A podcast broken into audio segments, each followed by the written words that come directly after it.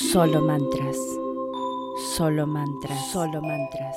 Solo mantras. Solo mantras. Solo solo mantras. Solo mantras. Solo mantras. Solo mantras. Solo mantras. Solo mantras. Solo mantras. Solo mantras. Solo mantras. Bienvenidos a otro episodio de Solo Mantras. Seguimos con la lectura del libro Las 21 oraciones más efectivas de la Biblia. Y hoy nos toca la oración número 5, pero vamos a recordar cuáles estuvimos ya aprendiendo. La primera, que todo me vaya bien. La segunda, bendíceme.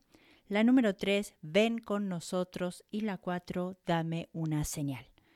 Hoy vamos a aprender sobre la oración Acuérdate de mí. Comencemos. Acuérdate de mí, la oración de Ana. 1 Samuel 1:11. Grabados en nuestra alma están los deseos profundos y personales y los sueños que rehúsan irse hasta que no se realicen. Puede que los perdamos de vista temporalmente en el ajetreo del día a día, pero siempre están ahí, gritando para que los cumplamos. Con el paso del tiempo, estos anhelos se convierten en una dolorosa desesperación, cuando la esperanza de realizarlos comienza a disiparse. Nada de lo que nosotros ni ninguna otra persona podamos hacer, ni ninguna porción de tiempo puede desarraigarnos del persistente dolor de un sueño no cumplido. Las dudas y preguntas molestan a nuestras oraciones y usted se pregunta, ¿se habrá olvidado Dios de mí? ¿Qué podemos hacer con estos sueños que rehusan tercamente hacerse realidad y a la vez no quieren irse. Podríamos probar la oración de Ana. Como todas las historias de grandes respuestas de la oración, esta comienza con una gran necesidad. Ana era una mujer que necesitaba ni más ni menos que un milagro. En la sierra de Efraín había un hombre sufita de Ramatashin. Su nombre era Elcaná, hijo de Jeorán, hijo de Eliú, hijo de Tohu, hijo de Suf, Efraimita. El Caná tenía dos esposas, una de ellas se llamaba Ana y la otra Penina. Esta tenía hijos, pero Ana no tenía ninguno. Cada año el Caná salía de su pueblo para adorar al Señor Todopoderoso y ofrecerle sacrificios en Silo, donde Ofni y Finés, los dos hijos de Elí, oficiaban como sacerdotes del Señor. 1 Samuel 1, 1, 3. Observe las palabras tan solitarias, desesperadas y dolorosas del final del versículo 2. Esta tenía hijos, pero Ana no tenía ninguno. Ana no tenía hijos en un mundo donde dar a luz hijos era la principal fuente de estima, provisión y protección para una mujer.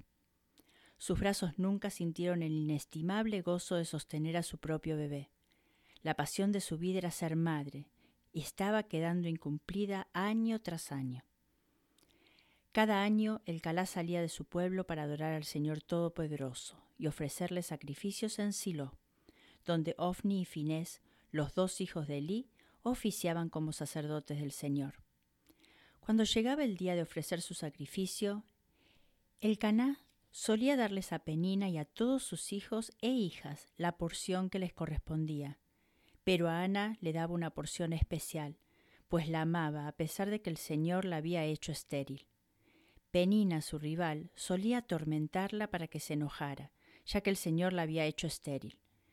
Cada año, cuando iban a la casa del Señor, sucedía lo mismo. Penina la atormentaba hasta que Ana se ponía a llorar y ni comer quería. Entonces el caná, su esposo, le decía, Ana, ¿por qué lloras? ¿Por qué no comes? ¿Por qué estás resentida? ¿Acaso no soy para ti mejor que diez hijos? 1 Samuel 1, 3, 8. El Señor la había hecho estéril. Según pasaban los años, la esterilidad de Ana le causaba ser objeto de desprecio. Y no solo eso, sino que tenía un esposo que no entendía modo alguno su dolor. Como la mayoría de los hombres, el Caná no entendía por qué él no era el alfa y el omega de los deseos de su esposa. Debido a su desesperación, Ana elevó una oración, una de las más eficaces que se registran en la Biblia. Con gran angustia comenzó a orar al Señor y a llorar desconsoladamente. Entonces hizo este voto. Señor Todopoderoso, si te dignas mirar la desdicha de esta sierva tuya, y si en vez de olvidarme te acuerdas de mí y me concedes un hijo varón, yo te lo entregaré para toda su vida y nunca se le cortará el cabello. 1 Samuel 1, 10, 11. No pase por alto la urgente simpleza de su oración, la cual queda resumida en estas tres palabras de angustia. Acuérdate de mí. Acuérdate de mí. El deseo de tener un hijo no fue impulso del momento. La pasión de ser madre crecía día a día en el vientre del alma de Ana. Sin duda alguna, intentó las sugerencias de otras madres sobre cómo quedarse embarazada, pero no tuvo éxito. Se hacía mayor y su reloj biológico corría y ya había corrido mucho. Necesitaba desesperadamente algo de acción, algún tipo de respuesta, una respuesta de Dios. Obviamente, esta no era la primera vez que había orado por su esterilidad. Año tras año había hecho el viaje a Silo. No obstante, ahora su urgencia se fundió con una ansiosa petición muy concreta. Si en vez de olvidarme te acuerdas de mí y me concedes un hijo varón. No buscaba solamente cualquier bendición. No estaba pidiendo simplemente tener un bebé sino que Ana clamaba al cielo por un hijo varón. No quiero ver cosas de más en esta oración, pero creo que Ana era una mujer que quería tocar su nación. Quería restaurar Israel para que tuviera una buena relación con Dios. Su petición de un hijo se fraguó durante el transcurso de años en las llamas del silencio y la frustración. Ahora su demanda estaba clara. No había otra manera, necesitaba tener un hijo varón. Mire, en el Israel de Ana, las probabilidades de que una mujer, y en especial una mujer estéril, tuviera un impacto nacional eran muy escasas. Pero un hijo entregado a Dios podría llegar a ejercer un poder profético que ayudara a empujar a un pueblo rebelde y volver a amar a Dios. Por eso ella pidió un hijo varón y finalmente Dios respondió. De modo personal. Antes de leer la respuesta de Dios, observe unas cuantas características de esta oración. Estos elementos podrían entenderse como ayudas para que una oración sea contestada. 1. Motivos puros. Un beneficio de las oraciones que tardan en ser contestadas es la purificación de los motivos. Cuando más se calientan nuestros sueños en las llamas de la frustración, más se quemarán las impurezas de nuestros motivos. Tras años de súplica, la petición de Ana había sido refinada hasta tener un lustre que Dios ya no podía denegar. Sus motivos eran puros. Si Dios le diera un hijo, en ese momento ella se lo entregaría al Señor. Ella quería que eso fuese algo de Dios. Dios sería el dador y el destinatario del hijo. El hijo procedía de Dios y regresaría a Dios. Ella simplemente quería participar en el proceso. Si había algo de ego en todo esto, aunque muy pocos de nuestros sueños más profundos y nuestras más apasionadas oraciones están vacíos de ego, aunque había algo de ego, Dios era lo prioritario. El sueño de Ana era más profundo que meramente tener un bebé entre sus brazos. Trascendía más allá de ella misma, o de su familia, o incluso de su pueblo. Soñaba con un hijo, dado por Dios, devuelto a Dios, que pudiera ser usado por Dios para influenciar una nación para Dios. Estos son los motivos que Dios bendice. 2. Una fe persistente. Como Ana estuvo orando largo rato ante el Señor, Elí se fijó en su boca. 1 Samuel 1.12. El deseo desesperado de Ana no fue simplemente puesto delante de Dios para luego olvidarse de él. No, su oración era repetida una y otra vez al derramar su alma ante su Dios. En este sentido, Ana me recuerda a la viuda insistente de la que Jesús habló en el Evangelio de Lucas. Al igual que Ana, ella tampoco tenía opción, pues estaba desesperada y decidida. Día tras día acudía al que tenía poder, y en este caso el juez, y buscaba ayuda.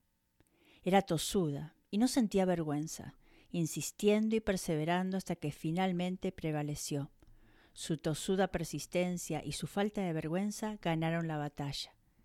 Jesús dijo que contó esta historia para enseñarnos que deberíamos orar siempre y no desmayar, y luego remarcó la calidad de fe que mostró esta viuda. Como la viuda, Ana oró y no abandonó. Su fe rehusó claudicar hasta que no recibiera la recompensa. 3. Dolorosa sinceridad. Sus labios se movían, pero debido a que Ana oraba en voz baja no se podía oír su voz. Elí pensó que estaba borracha, así que le dijo, ¿Hasta cuándo te va a durar esta borrachera? Deja ya el vino. No, mi señor, no he bebido ni vino ni cerveza. Soy solo una mujer angustiada que ha venido a desahogarse delante del Señor. No me tome usted por una mala mujer. He pasado este tiempo orando debido a mi angustia y aflicción. 1 Samuel 1, 16. Ana se describió a sí misma como una mujer angustiada. En ese momento se encontraba desesperada. Nada ni nadie podía ayudarla, salvo Dios, y simplemente la posibilidad de que Dios no la ayudara era más de lo que podía soportar, así que vino a desahogarse delante del Señor. No estaba tan solo ofreciéndole palabras al Señor, sino que su deseo era tan profundo que su voz apenas se oía. Estaba derramando toda su alma y su oración fue extremadamente profunda, altamente personal y supremamente íntima. Decía estar orando debido a mi angustia y aflicción. Esta oración irrumpió tan en lo profundo de su alma que solía dejarla salir. Nació de una intensidad que estaba por encima de lo que las palabras pueden expresar. Hay algo doloroso en exponer ante Dios las riquezas subterráneas de nuestra alma, bajar el puente levadizo y dejar desnudos ante Dios nuestros mayores sueños y pasiones es, cuanto menos, intimidatorio y a menudo algo agónico. Aunque Ana estaba angustiada, no retrocedió. Estaba en serio. 4. Peticiones con ayuno. Vete en paz, respondió Elí. Que el Dios de Israel te conceda lo que has pedido. Gracias, Ojalá favorezca usted siempre a esa sierva suya. Con esto, Ana se despidió y se fue a comer. Desde ese momento su semblante cambió. 1 Samuel 1, 17, 18. Ana no comió hasta que se aseguró de haber logrado algo. Obviamente se había abstenido de comer como parte de su oración, o estaba tan decidida que decidió no comer, o tan angustiada que no podía comer, pero de una manera o de otra estaba ayunando. Se ha escrito mucho sobre el ayuno en los últimos años.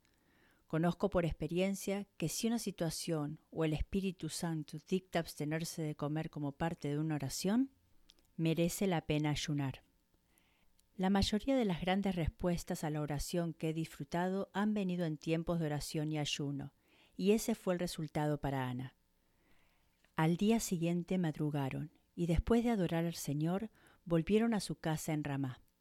Luego el Caná se unió a su mujer Ana, y el Señor se acordó de ella. Ana concibió y pasado un año dio a luz a un hijo, y le puso por nombre Samuel, pues dijo, al Señor se lo pedí. 1 Samuel 1, 19, 20. Ana obtuvo su respuesta cuando Dios le concedió un hijo varón. Samuel fue dedicado a Dios y se convirtió en uno de los más grandes profetas de Israel. También se convirtió en un gran hombre de oración. Su nombre, que significa Dios escuchó, era un recordatorio constante de que Dios había respondido a una oración desesperada. Más o menos cada cinco años, en el Día de la Madre, en mi iglesia enseñamos sobre la oración desesperada de Ana. Como resultados, mujeres estériles y parejas han entrado a un nivel más profundo en sus oraciones. Pronto comienzan a ocurrir cosas. Mujeres que no podían quedar embarazadas tienen un hijo. Parejas son movidas a adoptar bebés preciosos que necesitan un hogar. E hijos pródigos regresan a casa. Una amiga mía llamada Ronda no había tenido contacto con su hija adulta, Megan, durante varios años, pero hace unos cuantos años cuando Ronda entró a formar parte de una iglesia y tras décadas de distanciamiento regresó a Dios.